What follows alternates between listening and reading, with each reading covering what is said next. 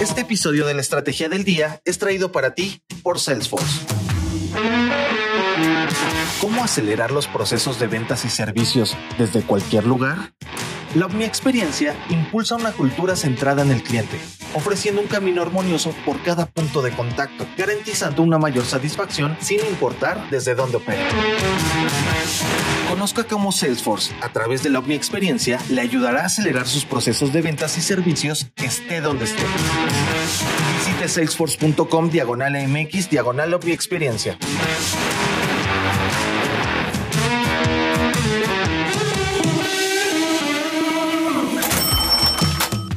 Buenos días. Hay un completo caos en el aeropuerto de la Ciudad de México, al mismo tiempo que en Chipre surge una variante que combina a Delta y Omicron. También hablamos de la jugosa paga que tuvo el CEO de Apple, Tim Cook, en 2021 y la próxima y probable salida a bolsa de Reddit. ¿De qué estamos hablando?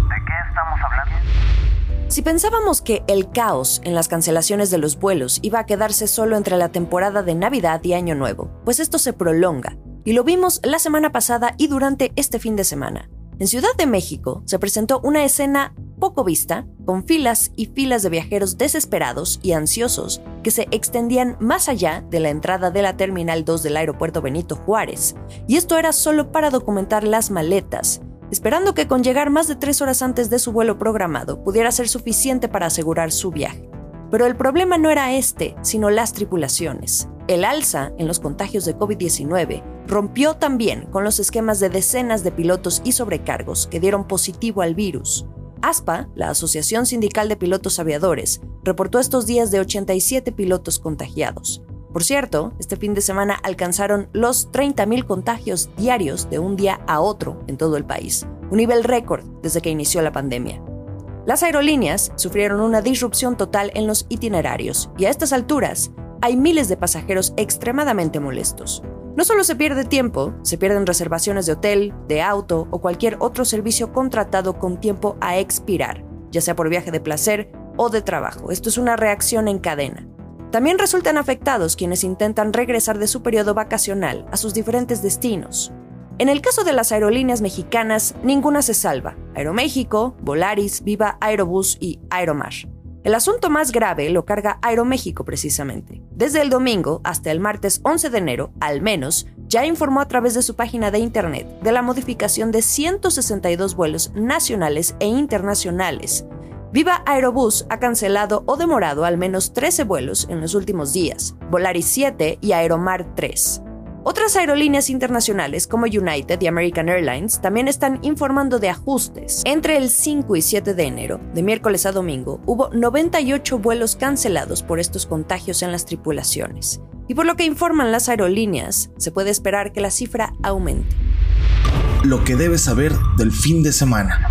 Hablando de contagios, este fin de semana supimos que en Chipre se encontró una cepa de COVID-19 que combina a la variante Delta con la de Omicron.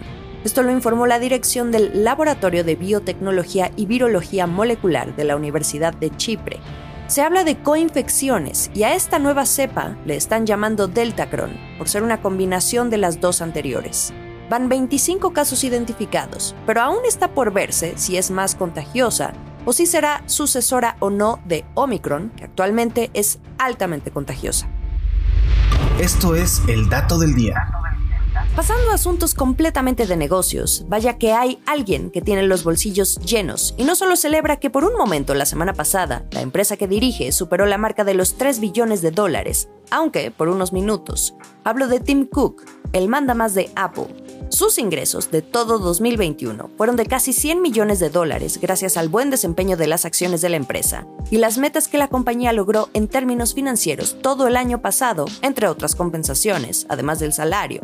Esto lo sabemos porque Apple lo informó a la SEC, la Securities Exchange Commission de Estados Unidos, que es el regulador encargado de vigilar a las empresas que cotizan en bolsa y de proteger a los inversionistas.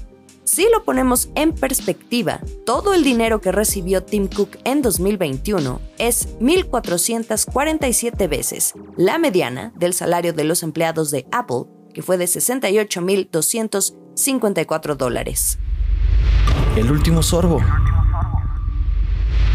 Hace justamente un año, en enero de 2021, una red social similar a Twitter, pero con usuarios integrados en comunidades, comenzaba a hacer ruido por un grupo en particular llamado Wall Street Bets, conformado por personas comunes y corrientes, desde estudiantes, adolescentes, pasando por pastores de iglesia y hasta cocineros.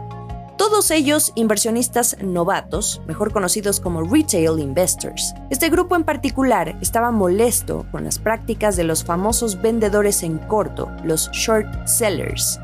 Ellos ubicaron que ciertos fondos de cobertura buscaban empresas convalecientes financieramente, como GameStop, que apostaban a que sus acciones caerían, porque saben que lo más probable es que les vaya mal y entonces obtienen una ganancia de ello. Suena cruel, pero es una práctica muy común entre los fondos. GameStop fue la primera de muchas acciones que comenzaron a ser consideradas como meme o meme stocks en inglés. El término se refiere a todas esas acciones de empresas que ganan popularidad entre estos inversionistas individuales, especialmente en las redes sociales. Y en Reddit nació esta tendencia. Bueno, pues ahora esta misma plataforma está trabajando ya con Morgan Stanley y Goldman Sachs para salir a bolsa tan pronto como en marzo, Así lo reportó Bloomberg News, citando a fuentes con conocimiento del tema. Su debut en bolsa podría llevarla a valer hasta 15 mil millones de dólares. Es muy probable que este plan siga adelante porque la misma Reddit anunció en diciembre que había ya presentado su solicitud a la SEC. Inicia una nueva semana y les invito a seguir el resto de la información en bloomberglinea.com. Para no perderse nada de las noticias más relevantes de negocios y economía, le pueden dar seguir a este podcast en la campanita que aparece en la descripción de este episodio. ¿Desde dónde me escuchan hoy? Platíquenme a través de mi cuenta de Twitter, arroba Jimena Tolama. ¡Feliz día! Esta fue la estrategia del día, escrito y narrado por Jimena Tolama, producido por Arturo Luna y Daniel Hernández. Que tengas un día muy productivo.